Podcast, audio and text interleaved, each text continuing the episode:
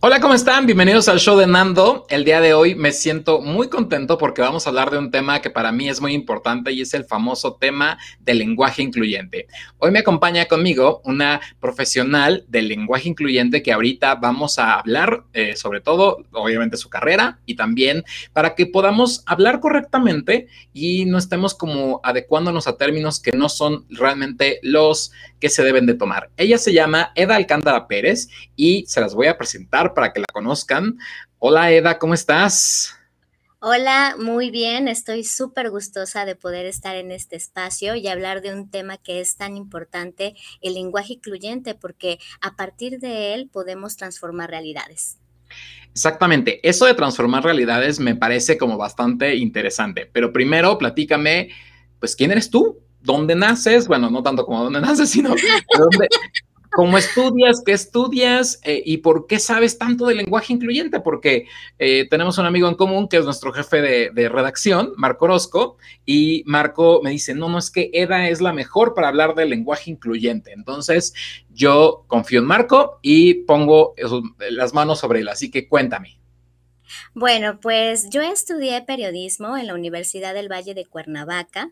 Soy de la Ciudad de México, pero desde muy pequeña vivo en Morelos, o sea que ya soy guayaba, adoptada, pero soy ya guayaba. Y después de estudiar periodismo, pues estudié también letras hispánicas. Y en ese transcurso del tiempo, pues yo me di cuenta de que el lenguaje es una herramienta fundamental para poder analizar nuestros contextos y a partir de ello saber en dónde estamos situadas las personas.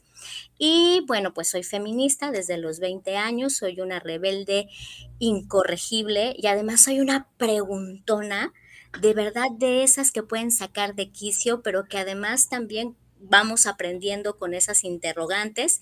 Y pues esa es la formación que tengo. Me especializo en la perspectiva de género, en la prevención de la violencia contra las mujeres y también en los derechos sexuales y reproductivos de las mujeres. Entonces, esa es mi breve historia, lo que les puedo compartir. Y como les decía, pues la cuestión del feminismo me ha llevado a cuestionar cómo, nos llaman y por qué nos llaman de tal manera tanto a las mujeres como a los hombres. Y pues ahí es el camino que he estado experimentando y como les decía, caí en la cuenta de que la herramienta fundamental para construir realidades y para transformarlas es el lenguaje. Ok, ahora vamos a tocar un tema que no estaba ni siquiera en el bullet de preguntas, pero ahorita me surge este rollo de, del feminismo. Eh, podemos decir que las mujeres siempre han estado eh, relegadas y siempre se ha dado eh, pues como una ventaja sobre el hombre, ¿no? Eh, al revés, más bien, el hombre ha tenido ventaja sobre la mujer y de ahí surge quizá este, esta vertiente feminista. Muchos ahora la llaman nazi, no sé qué y no sé cuánto, pero al final solamente están promulgando la igualdad sobre el mismo género, ¿no? Sobre esta parte, bueno, en mi mundo todos somos iguales, ¿no? Hombres y mujeres y creo que a veces si, la mujer tuviera el mismo alcance que muchos hombres, eh, el mundo sería diferente, porque la mujer transforma la vida, bueno, y podríamos seguir, hay muchas cosas, pero nada más platícame como para que la gente también te conozca, eh, tú cómo entras al feminismo y qué es la corriente o cuál es la corriente que tú sigues del feminismo. Bueno, pues cuando yo tenía más o menos como 13 años, yo me di cuenta de que las mujeres éramos tratadas de manera diferente, sobre todo en el ejercicio de la sexualidad, ¿sabes? O sea, cuando una chavita pregunta acerca de los métodos anticonceptivos y cómo puedo disfrutar de su cuerpo sin quedar embarazada o si queda embarazada, ¿qué hace frente a un embarazo no deseado o ante una violación, por ejemplo, qué haces, ¿no? Con el producto de esa violación, pues entonces todo mundo pone el grito en el cielo. Pero cuando son los hombres, pues la verdad es que nos damos cuenta de que las diferencias son sustanciales. Por ejemplo, a ellos sí se les permite expresar su sexualidad, se les permite expresar sus dudas. Y pues eso, como te decía, va limitando el ejercicio de los derechos y también el desarrollo de las personas. Entonces, a mí me tocó eso en la secundaria. O sea, yo sí preguntaba, por ejemplo, en mis clases de civismo, cuál era como la función que tenían nuestros cuerpos, cuáles eran las diferencias que tenían, a partir de qué podíamos empezar. Oye, eh, Y ah. eh, al menos tuviste civismo, porque ya estas nuevas generaciones ya no la tienen. O sea, la tienen como mezclada con. Eh, digo, no vamos a hablar de edades porque nos delatamos, pero, pero al final, aquellos que. A mí, ¿sabes qué me pasa? Que la generación que sí vivió con civismo es otro tipo de generación y que porque tiene principios, porque tiene ética, porque tiene moral, digo, por desgracia de repente se van corrompiendo con el paso del tiempo, pero aprendieron algo que ahora pareciera que el mundo desconoce, ¿no? Sigue, perdóname. Sí, pero también lo cierto es que las nuevas generaciones vienen con todo el power, ¿eh?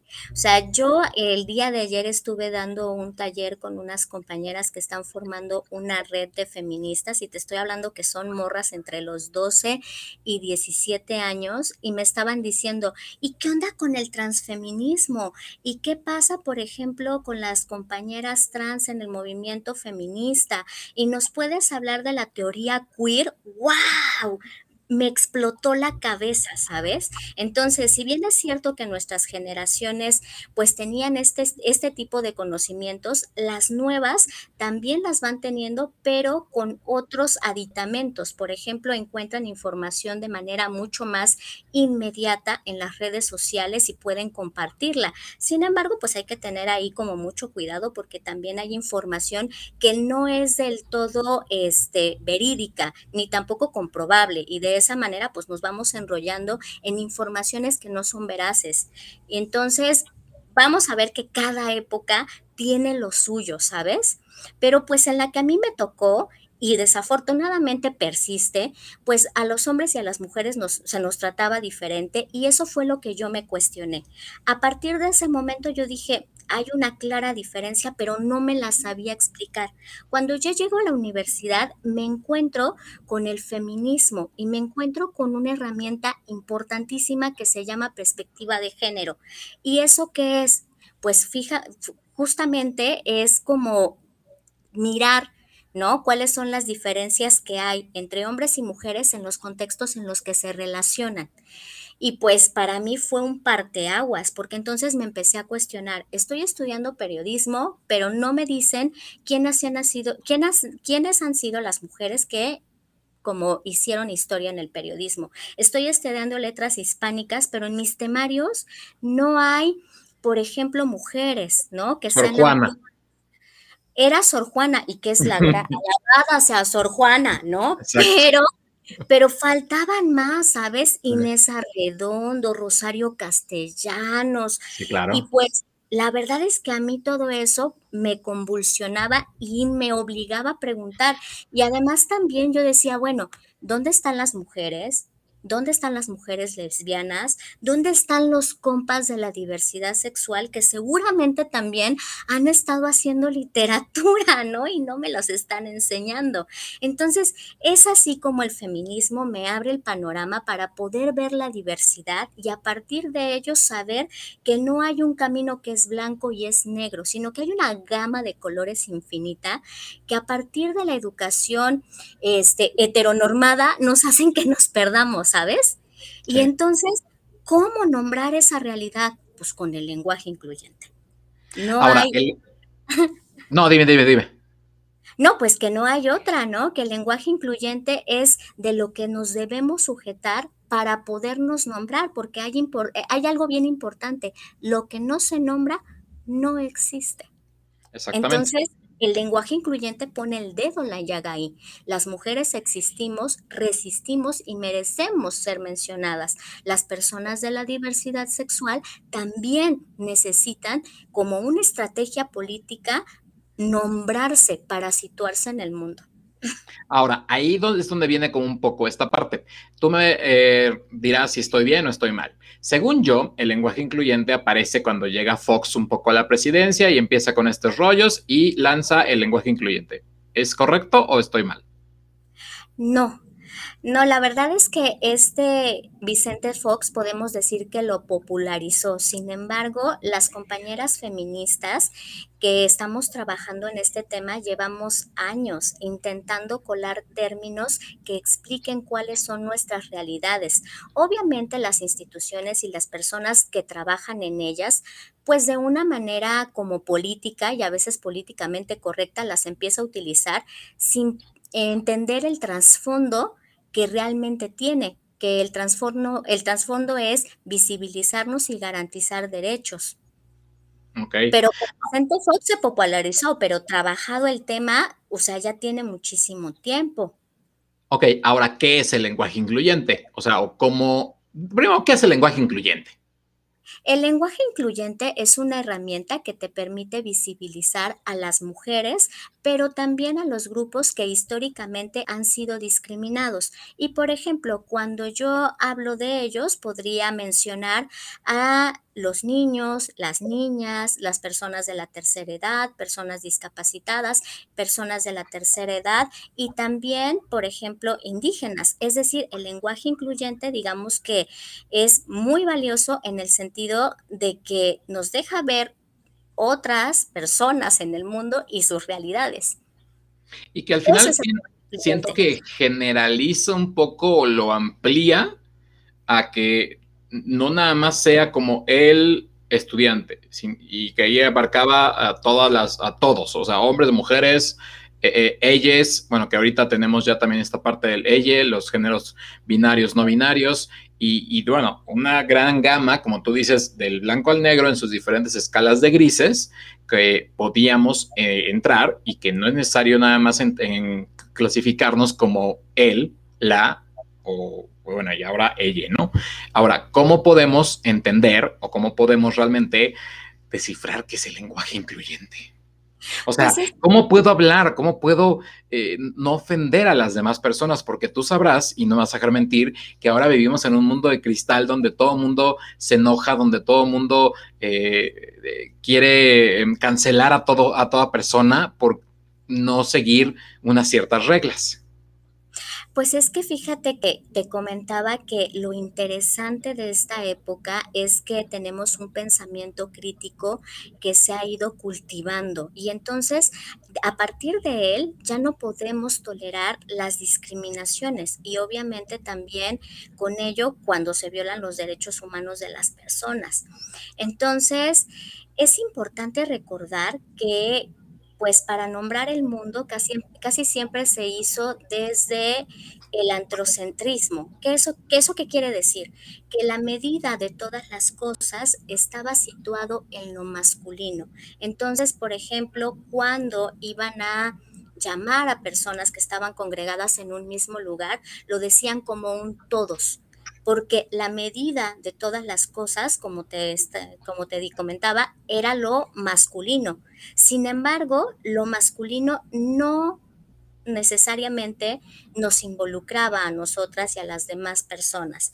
Entonces, a partir de eso es que nosotras empezamos a generar estrategias para poder ser nombradas pues en los diversos este, en los diversos espacios y vamos a ver que hay muchas resistencias. Justo hay muchas resistencias porque se dice que el lenguaje se ha ido como se ha ido deformando. Sin embargo, yo les tengo una noticia que es muy buena. El lenguaje es performativo y también es consensuado. ¿Eso qué quiere decir? Que nos ponemos de acuerdo para poder nombrar lo que está a nuestro alrededor de acuerdo a las necesidades que nosotras tenemos y nosotros. Entonces, por ejemplo, con esta época de la tecnología, había muchas palabras que no existían y que se tuvieron que inventar para poder explicar lo que estábamos viviendo. Por ejemplo, esta interacción que había con los este, medios informáticos, pues era esta cuestión como de chatear y la palabra no existía y la tuvimos que inventar y la tuvimos que modificar y la adoptamos. Entonces, si estamos viendo este tipo de circunstancias que se están dando para poder salvar estos obstáculos que no nos dejan como explicar qué es lo que estamos viviendo, ¿por qué tenemos tanto problema en nombrar lo femenino y nombrar a las diferentes identidades que hay en este mundo. ¿quién, dice que se que el lenguaje eh, incluyente como tal nada más va dirigido a las mujeres para realmente eh, ayudarlas a visibilizar más o si sientes que ayuda a, en general a cualquier tipo de, de, sexo o a cualquier tipo de preferencia eh, identidad a poder expresarse de manera correcta. ayuda a las mujeres y a cualquier persona. Por ejemplo, eh, las personas afromexicanas en nuestro contexto nunca habían estado contempladas. Hace más o menos cinco años se hizo el primer censo de personas afrodescendientes. ¿Y eso qué quiere decir? Que no se nombraban. Entonces se organizaron justo para decir, somos este grupo de personas que traemos un bagaje cultural que es necesario que nos mencionen en las leyes, que nos mencionen en los tratados internacionales que dan origen a leyes a los que se compromete México. Fíjate hasta dónde va el lenguaje incluyente, ¿no?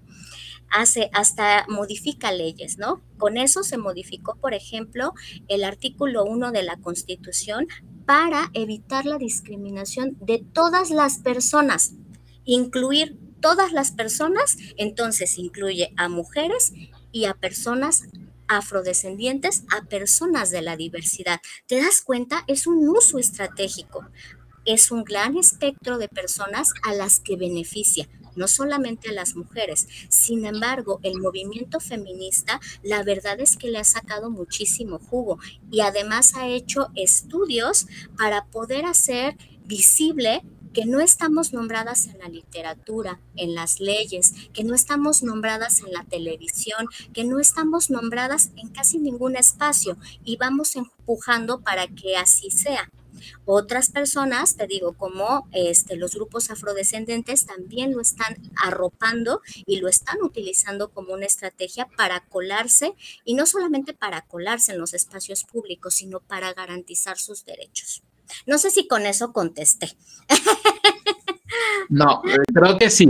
Hay aquí como que la duda que me es eh, si realmente hay alguien que no se queda completamente invisibilizado, si es que la palabra existe, porque me suena bastante rara, pero, eh, o sea, yo siento que a veces sí existe. Ah, bueno, no estoy tan mal. de repente, no sé, dame un ejemplo de cómo podría utilizar, dame unos ejemplos de lenguaje incluyente.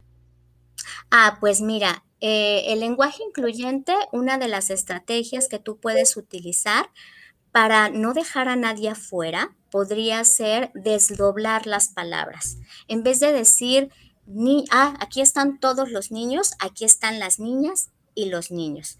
Y bueno, en ocasiones también eso resulta como un poco repetitivo y cansado para la persona que está hablando o para la que está leyendo. Entonces podemos utilizar algo que se llama los sustantivos epicenos. ¿Eso con qué se come? No te preocupes, yo acá te lo digo. En vez de decir niñas y niños, vamos a decir la niñez. En vez de decir los ciudadanos y las ciudadanas, la ciudadanía. Esa es una de las estrategias. ¿Estamos deformando el lenguaje? No, nuestro lenguaje tiene esas posibilidades, pero además también nuestro lenguaje tiene la posibilidad de transformarse para nombrar nuestras realidades, como el ejemplo que había dado de chatear que son palabras que no existían y ahora ya se han incorporado y que todo mundo las utiliza. ¿Por qué? Porque nos sirven para describir lo que hay a nuestro alrededor. El lenguaje incluyente tiene la misma función, ¿vale? Esa es una estrategia. ¿Cuál sería no, ¿No sientes que de repente también como que a muchas cosas, eh, vamos, eh, cosas tangibles o intangibles, pero que de repente le han dado como un sexo que ni siquiera le corresponde? Eh, yo de repente tuve muchos de, chiquito, de jovencito, decíamos el gel, la gel. Y yo decía, bueno, ¿a poco esta sustancia pegajosa que me pongo en el cabello tiene sexo? O sea, lo usa cualquiera, ¿no? ¿Cómo es lo, real para, para, poder decirle? O de repente siento que también eh, los mismos sexos al, hipersexualizarlos o sacar, eh, como que explotarlos demasiado, le hemos dado un peso terrible y, de repente resulta que nada más es, o sea, el condón y ahora con el, eh, el puede cambiar. Hay gente, como tú decías ahorita, del movimiento queer, que no se identifica ni con ella ni con él. Y que entonces también tenemos que incluirlos dentro de nuestro mismo lenguaje, que desde mi punto de vista, como tú lo indicas, yo siento que ha evolucionado. En lugar de estancarse, tiene que empezar a evolucionar. No podemos siguiéndonos eh, o saludándonos como en, azteca o en maya, aunque sería muy bello y hermoso, pero bueno, al final la misma, eh, pues el mismo mundo va creciendo y tenemos que darle la amplitud que merece y bueno, llevarlo hacia el mejor eh, punto, como tú decías, algo que no es eh, mencionado es algo que no existe. Así es, y bueno, también es como importante mencionar que el lenguaje incluyente va siempre dirigido pues a las personas y de esa manera también podemos reflejar una postura política frente al mundo. Entonces, eh, por ejemplo, cuando muchas mamás dicen, nos enseñaron que cuando estábamos tristes, decíamos, bueno, bueno, ven acá, te voy a papachar, ¿cierto? Y que tiene que ver con este cariño y que tiene que ver con este calor en el regazo. Sin embargo, algunas compañeras, por ejemplo, ahora dicen, te vamos a mamachar.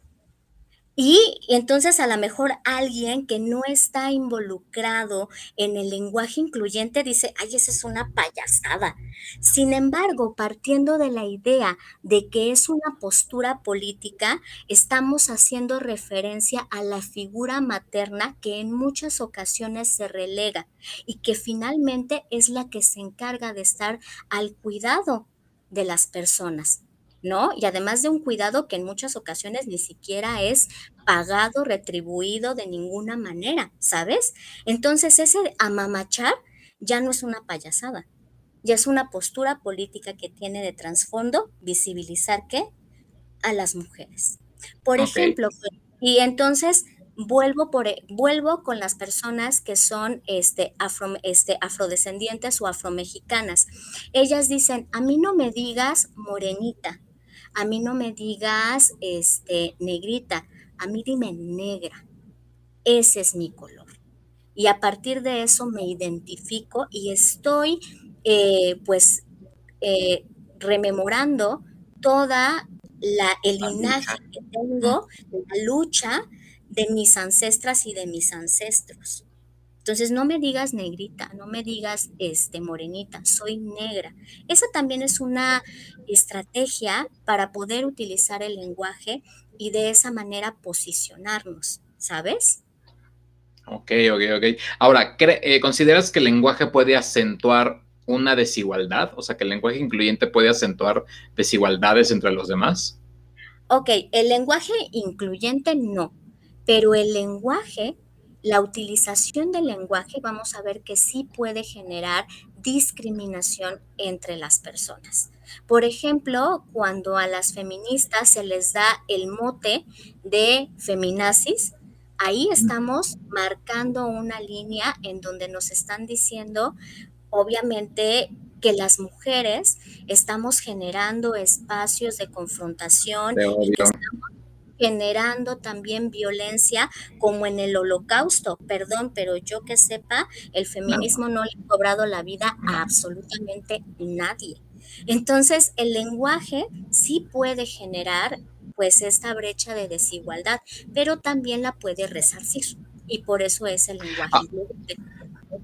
Yo, por ejemplo, eh, digo, ya que tocas el tema y vale la pena como también este, manejarlo, eh, creo que eh, lo que vivimos hace poco, eh, cuando se le empezó como a tomar este punto de las feminazis y aquellas que rayaron, destrozaron, lo que sea, que al final pues fueron grupos de choque y etc, El punto es que la sociedad de repente las empezó a llamar como feminazis y se me, se me hace como muy incorrecto.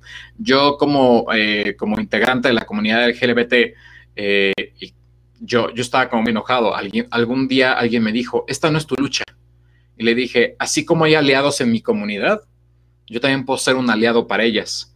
Ahora, no me voy a meter a una marcha completamente de mujeres, pero sí desde mi trinchera puedo hacer algo como para poder ayudar. Y eso sería respetarlas, darles su lugar, eh, tratarlas como se deben, eh, hablar como, como se debería de ser. O sea, hay con muchas cosas. De repente también hay unas eh, ciertas personas dentro del grupo de los feministas que sí son como muy radicales, ¿no? Y que quizá eso es lo que a veces molesta o llega a molestar, pero también ahí tocan los temas mismos de mismo, que está muy arraigado en nuestro país, que es también una parte que no ha dejado que ha relegado a la mujer por completo cuando la mujer tiene un papel histórico en todo y que ah, no sé si te pasa, pues nada más conocemos a, doña Josefa, ¿no? Pero en realidad hay muchas mujeres que, lograron hacer que este México eh, nuevo, revolucionario y de repente fue Frida, ¿no?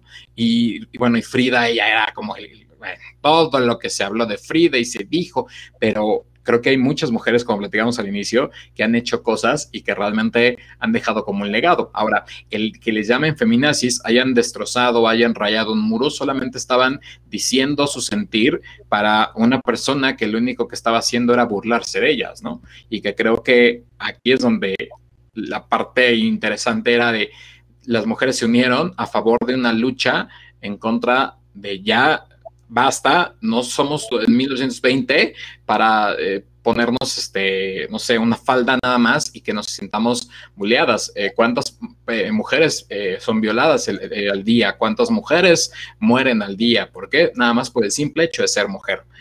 Hoy que este programa se graba, pues recordemos, es 25, no va a pasar porque es grabado, pero es 25, el día naranja, el día eh, contra de la violencia y la erradicación de la violencia contra la mujer y la niña, eh, la niña y las mujeres. Eh, y bueno, eso es como muy importante. Yo, por ejemplo, trabajo en un lugar donde la norma 0, ay, 25 crees, de igualdad laboral y, y, no discriminación aplica y de repente cuando veo violentadas a mis compañeras y digo, es que no te dejes, ¿por qué? Pues no por el hecho de ser mujer te tienes que dejar, o, no, o yo por el hecho de ser homosexual me tengo que dejar, que se burlen de mí, me digan el jotito, el, o sea, el amanerado, o sea, no, yo creo que todos debemos de, de educar a los demás, aunque se enojen, a tratar de hablar correctamente y a pronunciarlos. Bueno, para eso existen los pronombres, para eso existen las palabras, para utilizarlas de la manera correcta. No, no en vano existen los diccionarios, que ahora, por desgracia, nadie los use como antes, eh, pero recordemos de que es muy importante hablar correctamente para que la otra persona te entienda, te escuche y pueda llegar a a dialogar. Ahora, si existe una feminazi, si existe una eh, feminista muy radical, pues adelante, también es bien, bien recibida. ¿Por qué? Pues porque tendrá su postura, porque tendrá sus, eh, sus situaciones, porque algo le ha de haber pasado. Pero yo, eh, obviamente, sí cuando, cuando vi todas las noticias y todo lo que pasó, yo sí decía, ¿qué, es esto? ¿Qué pasó? ¿No? ¿En qué momento? Pero también vi una marcha muy tranquila, muy feliz, donde hubo paz, donde hubo calma, donde se involucraron a un solo color y, que se habló sobre la mujer, que tenía mucho tiempo, que, o sea, la mujer pues siempre ha sido la mamá, eh, la que se queda en casa, la que solamente tiene la camioneta y va con los hijos. Y la mujer es mucho más allá de eso. Y el lenguaje incluyente, al momento de decir, cuando empezaban, la niña, y los niños, oye, eso es muy bonito porque hay que anteponer pero a la mujer final ha sido la que más hemos dejado en el olvido. Es, digo, no sé si me equivoco en algo, pero corrige, por favor, porque al final estamos aquí para aprender.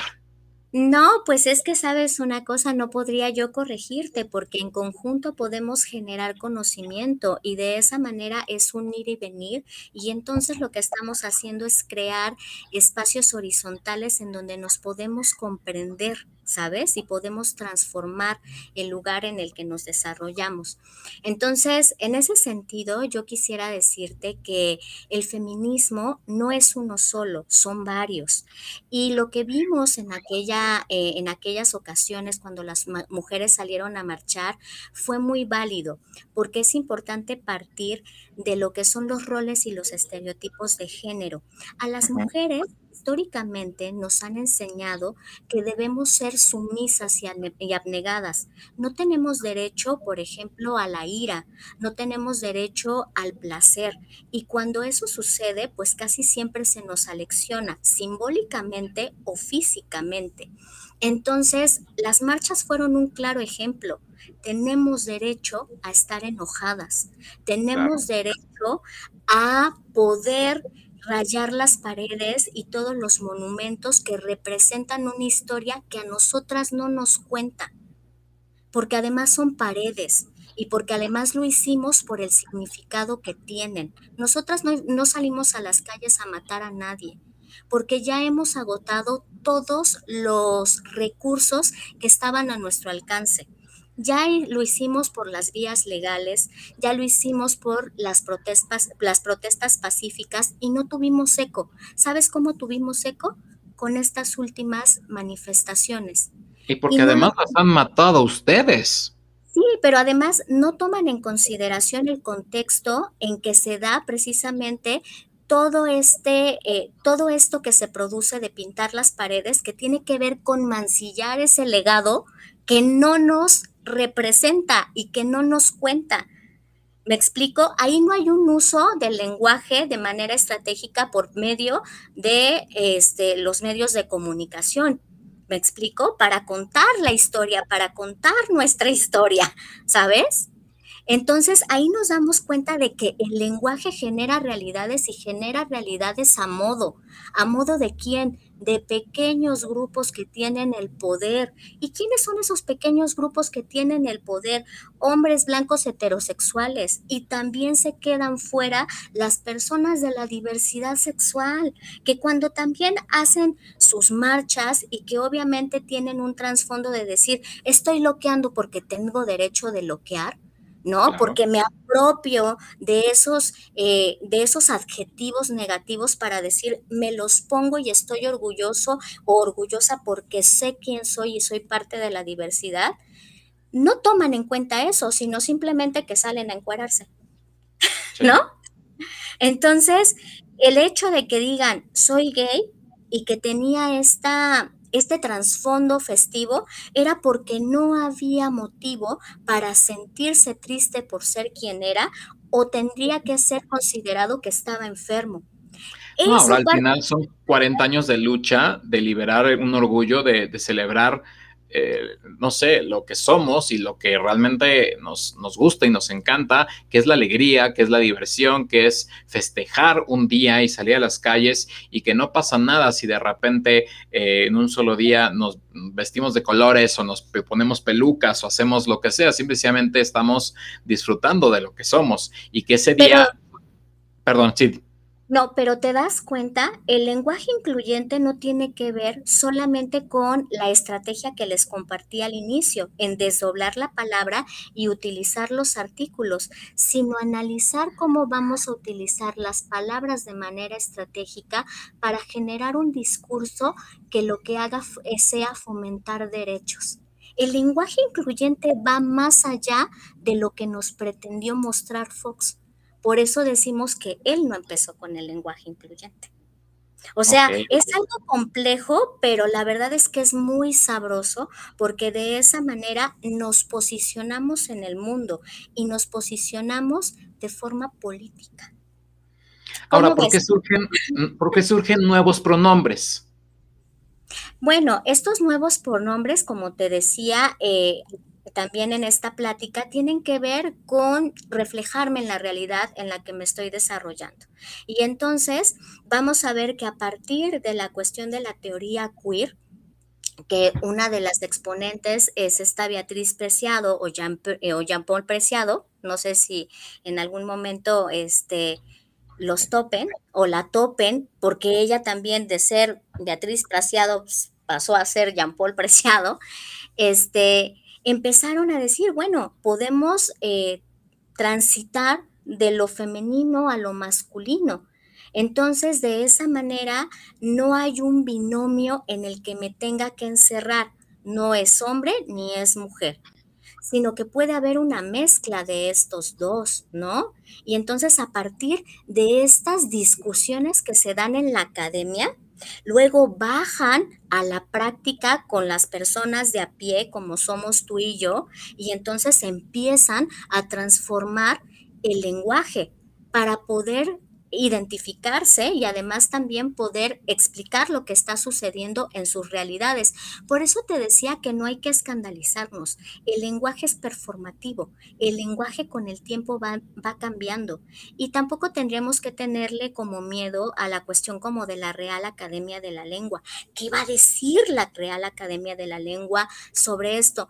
No tiene que decir nada. La Real Academia de la Lengua siempre llega tarde o no llega. Por ejemplo, en México eh, apareció una figura importantísima en la comedia que se la pasaba hablando y que parecía muy erudita, pero que al final de cuentas no decía nada. No sé si sepas a quién me estoy refiriendo. Pues, al Muchos, pero... Ah, bueno, Cantinflas, sí. Yo te iba a decir Monsiváis, pero, pero bueno, este, creo que no. Muchos políticos. pero sí, Cantinflas, al final, el cantinfleo y que todos lo usamos, ¿no? Es muy de la cultura mexicana y se arraigó. Claro, y entonces cuando alguien te estaba tirando choro, tú le respondías, ya, deja de estar cantinfleando. Y lo empezamos, ah, claro, y lo empezamos a estar utilizando de manera consecutiva. Y la Real Academia de la Lengua lo adoptó en el diccionario hasta mucho después. El güey, por ejemplo, lo, lo tomó mucho tiempo después y es parte de, digo, no está bien, quizá dentro del lenguaje es una deformación, porque no es una palabra, o sea, eso de, no dice nada, ¿no? Pero se fue adaptando, ¿no? Ahora, eh, por ejemplo, el WhatsApp, que ahora ya está verbo, es, ¿no? WhatsAppear, yo WhatsAppeo, tú WhatsAppeas, él WhatsAppea, pero es él o la. Entonces, ahí te digo, o sea, no le tengamos miedo a la Real Academia de la Lengua. El lenguaje es nuestro y de hecho con él podemos transformar, como ya les he repetido a lo largo de toda esta plática, nuestras realidades sin nombrarlas. Además, la Real Academia de la Lengua se distingue porque tiene sillas que se ocupan cada determinado tiempo y esas sillas están este, en su mayoría ocupados por hombres. Por hombres. Entonces, ¿por qué vamos a tomarlo? Exacto, entonces, ¿por qué los vamos a tomar como una medida y estándar de todas las cosas si al final de cuentas no están en las mismas realidades que nosotras y de nosotros? No pasa nada, el lenguaje es nuestro, ¿no? ¿Crees que hemos avanzado en, en cuanto al lenguaje incluyente o vamos todavía muy en pañales? Vamos avanzando. Cuando yo tenía 20 años y nosotras decíamos nosotras, o sea, todo el mundo se le paraban los pelos, te ponían malas calificaciones porque era difícil leer los textos, porque cómo era posible que estuvieras aferrada a esta idea, que no tenía sustento teórico. Ahorita nos damos cuenta que sí tiene un sustento teórico, inclusive filosófico, antropológico, este, del estudio del español, pero ahora pues ya tenemos hasta manuales y manuales institucionales, que obligan precisamente eh, a que las mujeres y las personas de la diversidad estén nombradas y visibilizadas. En el INE, por ejemplo, hay, todo, hay un protocolo para poder atender a las mujeres trans cuando van a votar y en estas elecciones se implementó. Díganme ustedes entonces si no hemos avanzado con el lenguaje incluyente. Díganme ustedes si no tiene utilidad y realmente con eso se garantizan nuestros derechos. Por supuesto que sí. Que al final el lenguaje incluyente también eso es muy importante, garantiza tu derecho a que seas tratado como la persona que eres. Ahora, eh, tenemos tres pronombres hasta este momento, ¿no? Eh, al final es él, la y ella, ¿no? ¿O cómo se le dice? Ahora, ¿qué es lo, más correcto, por ejemplo, cuando dicen nuestras amigas? Y, cuando la gente, eh, yo sé que, bueno, sabía que no era correcto poner el arroba, eh, cuando te dicen queridos amigos y poner la arroba como para hacer inclusión, sino que era más la inclusión con la X, que es bueno y que es no correcto, más bien. Es que mira, todo depende de en qué contexto tú vayas a utilizar el lenguaje. Por ejemplo, cuando tú utilizas la arroba y la X en un discurso que vas a leer, va a ser muy difícil poderlo pronunciar. ¿Cómo pronuncias la arroba? O cómo pronuncias la X. Sí. Entonces ahí tenemos esa limitante, pero cuando es en un contexto menos, digamos, formal, pues entonces te puedes dar esa licencia. Entonces, o puedes decir nosotros. Así es. Pero, habría se que... pueden ofender a algunas personas porque pues, no entienden. Pues se pueden, se pueden ofender, sí. Sin embargo, hay que ir popularizando este tipo de estrategias, ¿no? Que te decía, son estrategias que garantiza que todas las personas estén nombradas. Y como todo al principio va a ser ruido. Mira, yo te pongo un ejemplo. Hace poco estábamos platicando en la escuela un poco, porque yo, yo tengo, trato, aunque a veces no me sale perfecto, pero trato de incluir como todo el lenguaje incluyente en todo lo que hago, ¿no? Porque eh, tenemos el manual y lo tratamos de seguir como al pie de la letra. Ahora, eh, de repente sale eh, la noticia de que Demi Lovato es no binaria y entonces muchos de mis compañeros no entendían. Y les dije, a ver, es muy sencillo. No binario es que no se clasifica ni como hombre ni como mujer. Y entonces empezaban pues las preguntas absurdas porque pues es falta de, conocimiento. Pero ¿cómo es que no es ni hombre ni mujer? Sí, o sea, ella no se considera eh, ni como una mujer ni como un hombre. Es muy sencillo, así tal cual. Simplemente ella puede ir de un género a otro género sin necesidad de estar clasificada o categorizada como un él o un la. Entonces se quedaban como medio así en la pendeja, con perdón tuyo, y era de, ah, bueno, pero ¿y cómo le digo? Ahí está el principal problema, como le dije.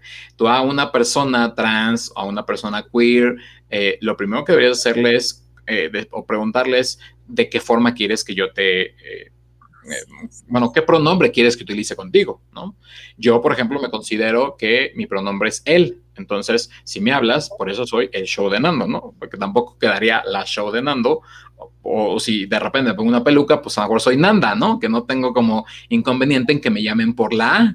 El E, pues a lo mejor Nandé, pero pues, o sea, no tengo ningún inconveniente, porque pues soy, no sé, eh, te, vuelves como más eh, universal. Pero hay gente que está muy clavada con él, la, y de ahí no salen y no entienden que existe un pronombre diferente por el cual podemos ayudar a personas que no tienen visibilidad o que no se sienten realmente categorizadas en un sexo, porque, eh, insisto, hemos hipersexualizado hasta los colores, ¿no?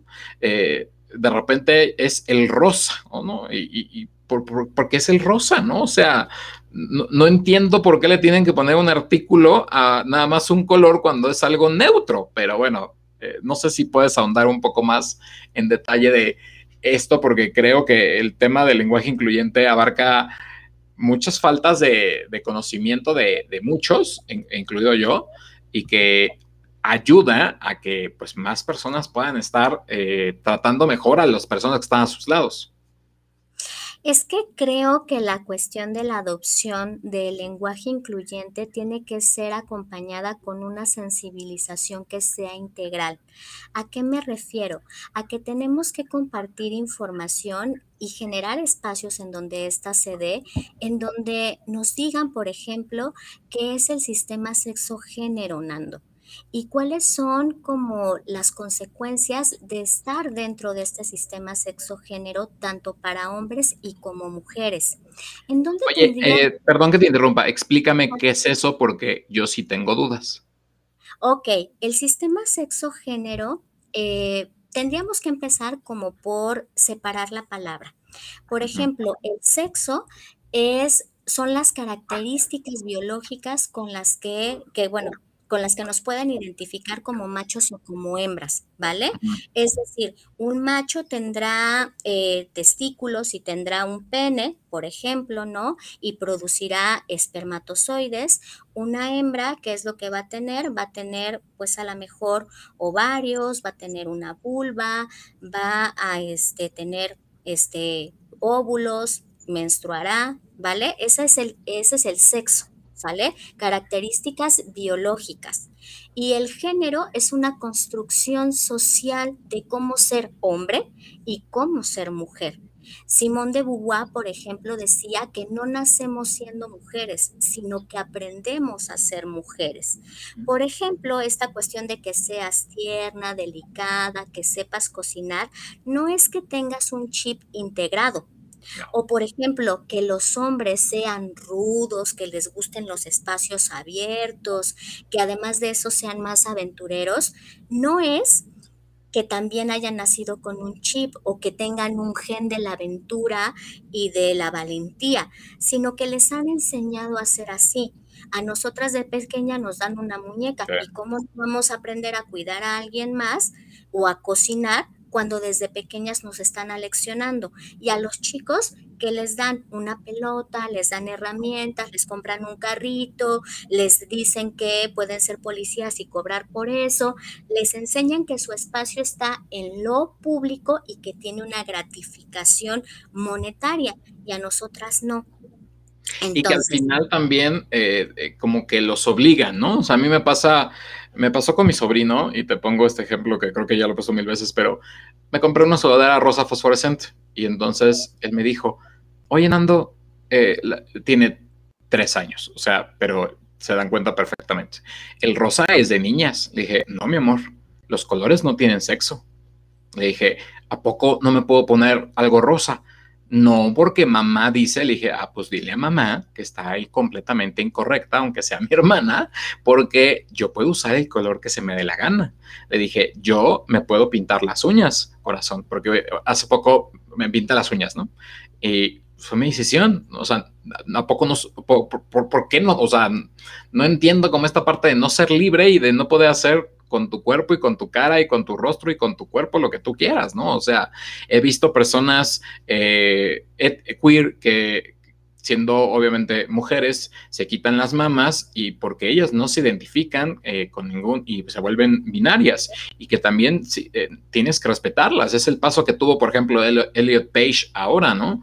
O sea, se convirtió en lesbiana, o bueno, no se convirtió más bien, pasó de ser heterosexual a ser lesbiana y después ella era trans ahora ya hizo toda la transición completa y creo que es también respetable, pero el mundo de repente le sigue costando mucho trabajo que existan todo este tipo de ideologías de género completamente diferentes a los que ellos ya tienen contempladas, ¿no? A pesar de que eh, sean muy cultos o que la familia sea, eh, por ejemplo, te puedo decir, en mi familia el, gay soy yo, ¿no? Y bueno, uy, es como un pecado, ¿no? O sea, es algo como que no se toca en la, en la, la mesa. ¿Por qué? Pues porque soy de otra generación y porque no son como estas generaciones que ya eh, de buenas a primeras se dicen queer y, y bueno, eh, todavía no, pero el punto es que no entiendo como por qué seguir generalizando como la sección de niñas y de niños cuando al final puede haber ropa neutra, cuando al final los niños tendrían el derecho también de poder utilizar una muñeca y no pasa nada porque utilicen una muñeca o se pongan un peine o no sé, acaba de ver en Disney Plus, no sé si lo llegaste a ver,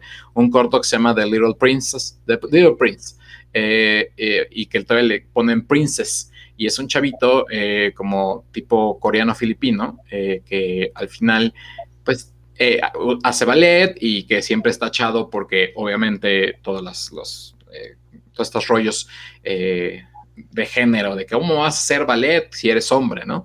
Y le gustan las muñecas, sus papás le compran color rosa y no tienen problema porque aman a su hijo, bla, bla. Y hay la otra familia que el niño se vuelve como su amigo y lo, lo, tachan y de repente lo hacen a un lado porque lo va a contagiar, ¿no? Lo va a enfermar, que son estas palabras terribles que todavía siguen existiendo eh, y que al final eh, el uso del lenguaje eh, incluyente o el correcto lenguaje nos podría ayudar a que estas diferencias de ideologías cambiaran por completo, siento yo, no sé tú qué opinas. Eres experta. Sí, claro, o sea, estar conscientes de que las personas nos movemos en un sistema sexo-género y en un sistema patriarcal, pues entonces también nos eh, orilla a buscar herramientas para poder como desmarcarnos de estos cuadritos en los que nos han querido meter. Y justo una de esas herramientas es el lenguaje incluyente. Es por eso tan necesario que haya espacios en donde se dé esta información para que pueda haber una sensibilización sobre los temas, como este en el que estamos y también el que hemos, los que hemos estado generando durante muchos años las compañeras feministas. Entonces, pues estamos en el camino, digo, pero que eso suceda, pues tiene que ver con estos elementos que estamos trayendo a la mesa. Ahora, ¿dónde la gente puede encontrar, eh, si quiere conocer más del tema, dónde puede encontrar una guía de lenguaje incluyente o cómo informarse más o cómo eh, aprender a utilizarla? Porque, mira, la verdad es que la que me pasaban a mí, pues se escucha muy bonita, se lee muy bonita, pero luego cuando dices, bueno, ¿y cómo lo aplico, no? O sea, dices, a ver, ahí te empiezas como a romper la cabeza, que no es tampoco tan complicada, solamente hay que ampliar tu vocabulario eh, y eso te da la permeabilidad de que puedas, pues, no sé, no, no, quitarle el espacio a, y, o tener que decir como Fox, las mujeres, los niños, las niñas, y que se tardaba como tres siglos, cuando puedes decir eh, la familia o los estudiantes en lugar de decir los alumnos y las alumnas? Eh, no sé, eh, ¿dónde podemos encontrarlo? ¿Dónde pueden encontrar información? Bueno, pues hay como muchas instituciones que tienen estos pues estos manuales de lenguaje incluyente, por ejemplo, el Instituto de las Mujeres a nivel nacional, las personas que nos estén escuchando en sus estados, cada instituto tiene uno, por ejemplo, ¿no?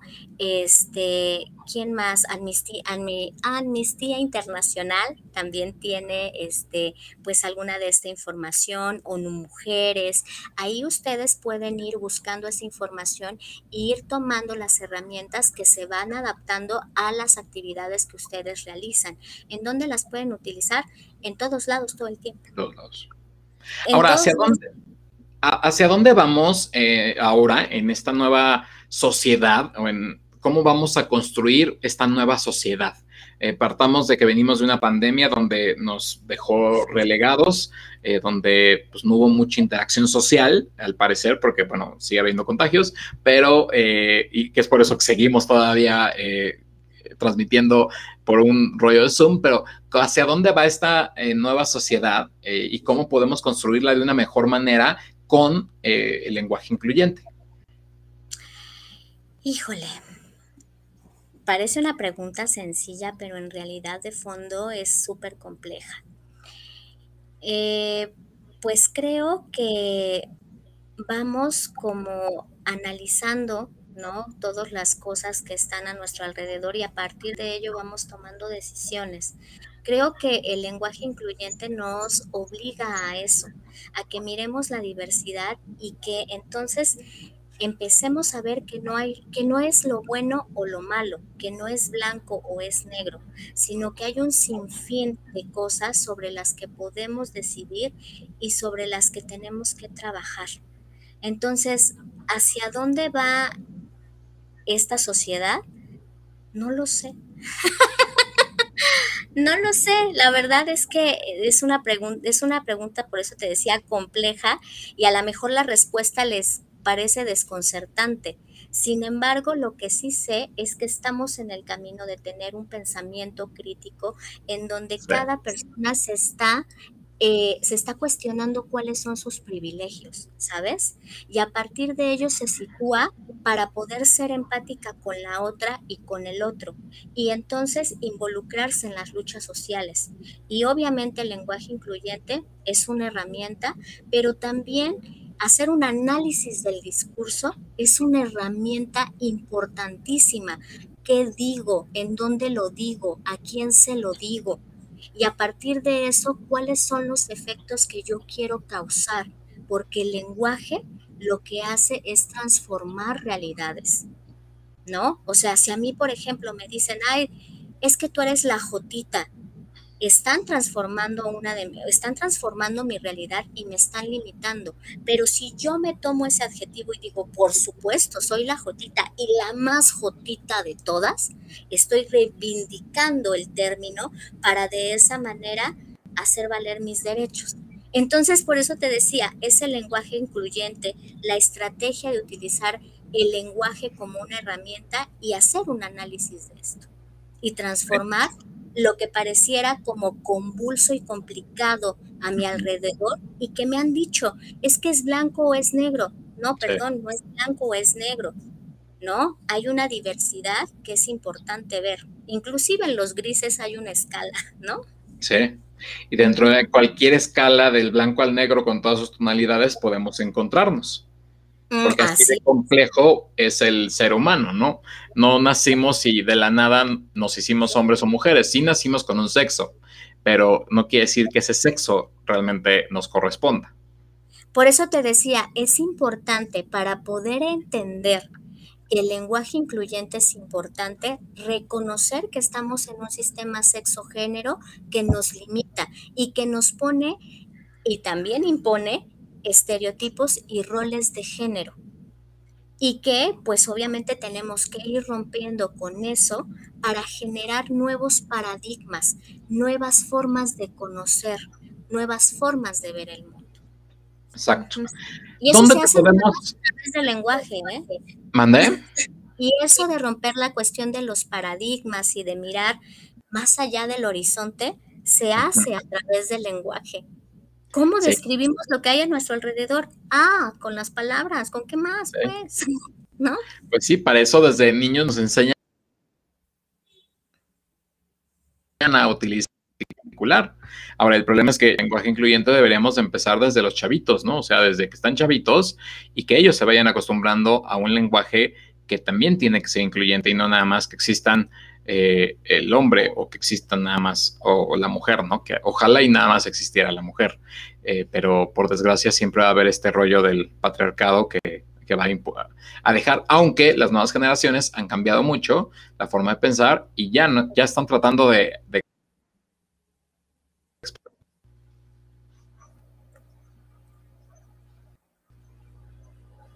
Creo que ¿Me escuchas todavía?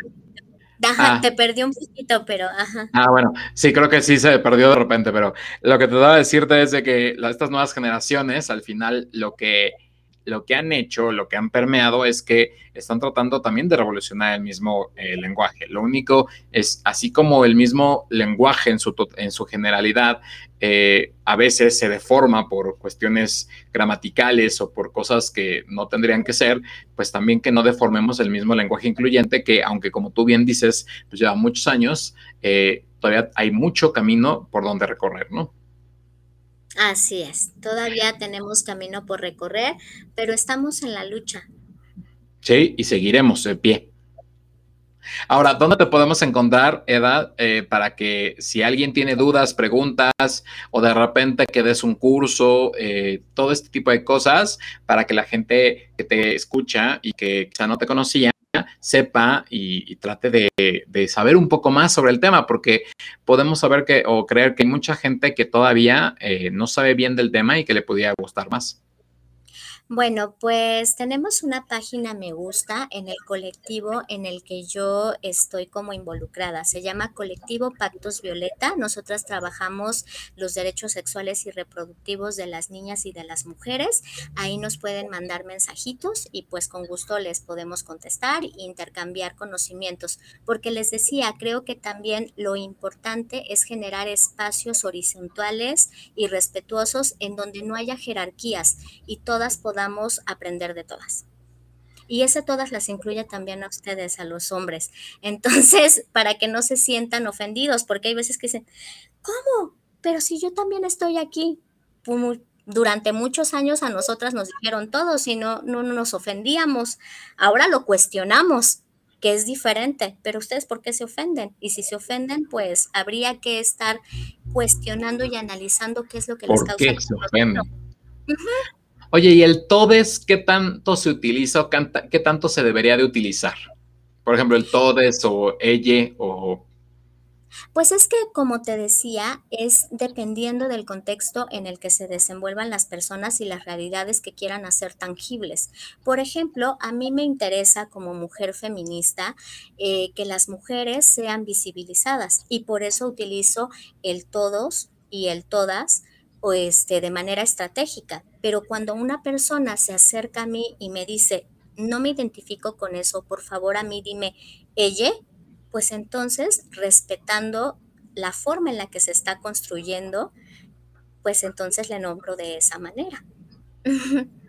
Muy bien, muy bien. Pues yo te agradezco que hayas estado en el show de Nando, que nos estés hablando acerca de este lenguaje incluyente que, bueno, se queda mucho, mucho, mucho por hablar porque no es un tema de un solo programa. Espero que pronto podamos volver a, platicar y a que nos des eh, casi, casi como un curso y de cómo hablar, porque muchos de nosotros eh, de repente eh, no hablamos correctamente y si te das cuenta, llevamos como como todo el tiempo hablando de nosotros. Y ahí está como el error, ¿no? Porque también existen nosotras y nosotres. Y bueno, a veces trato de ocuparlo, pero siento que, por ejemplo, el nosotros, el, le, o sea, el, pronombre ella, no, no me sale. O sea, no sé cómo todavía conjugarlo, como que sigue siendo algo todavía nuevo para mí. La otra vez intenté explicarlo y me salió pésimo, pero sí siento que, nosotros y nosotras, o nosotras y nosotros, tenemos que realmente eh, incluirlos y trabajarlo por, un bien común y por eh, darle los derechos a todas las personas que durante muchos, muchos, muchos años, sino es que siempre han sido violentadas y seguimos todavía, eh, bueno, que siguen haciéndoles daño, ¿no? Y que existan más, más apoyos eh, por parte de muchos, no nada más eh, que, sean, que sigan siendo atacadas, sino que al final entiendan que hay mucha gente que, las apoyamos y que no están nada más eh, solas, ¿no? Y pues darte las gracias, Eda, por, por la plática, por estar en el show de Nando. Recordarles a todos, nos pueden seguir en las redes sociales, que estoy en todas como arroba el show de Nando, y que también este video va a pasar como podcast y está en todas las plataformas digitales para que lo puedan escuchar, igual buscando a todos como el show de Nando. Y pues nada, Eda, no sé si quieres dejarnos un mensaje final. No, pues que le pierdan el miedo al lenguaje incluyente y que además también se enriquezcan de esta aventura que es la de cuestionar todo lo que hay a nuestro alrededor para poder desmontar lo que nos han impuesto como lo bueno o lo malo. Pues yo te agradezco infinitamente que estés en, este programa, en este show de Nando, que hablamos sobre el lenguaje incluyente. No sin antes, pues darte las gracias, darles gracias a Marco Orozco, nuestro jefe de redacción, que nos pasó tu contacto y que se hizo esta plática tan bonita que eh, hemos como eh, de repente se ha postergado, pero que ya se hizo y que pronto eh, todos los demás podrán escucharla para que tengan más el enlace y más las ganas de poder hablar correctamente y hacer uso de un lenguaje que sea incluyente. Así que muchas gracias, Eda. Nos vemos muy pronto y ustedes, a todos los que nos ven, pues muchas gracias por estar aquí presente. Nos vemos en la próxima. Esto fue el show de Nando. Yo soy Nando, ella es Eda y nos despedimos. Bye bye.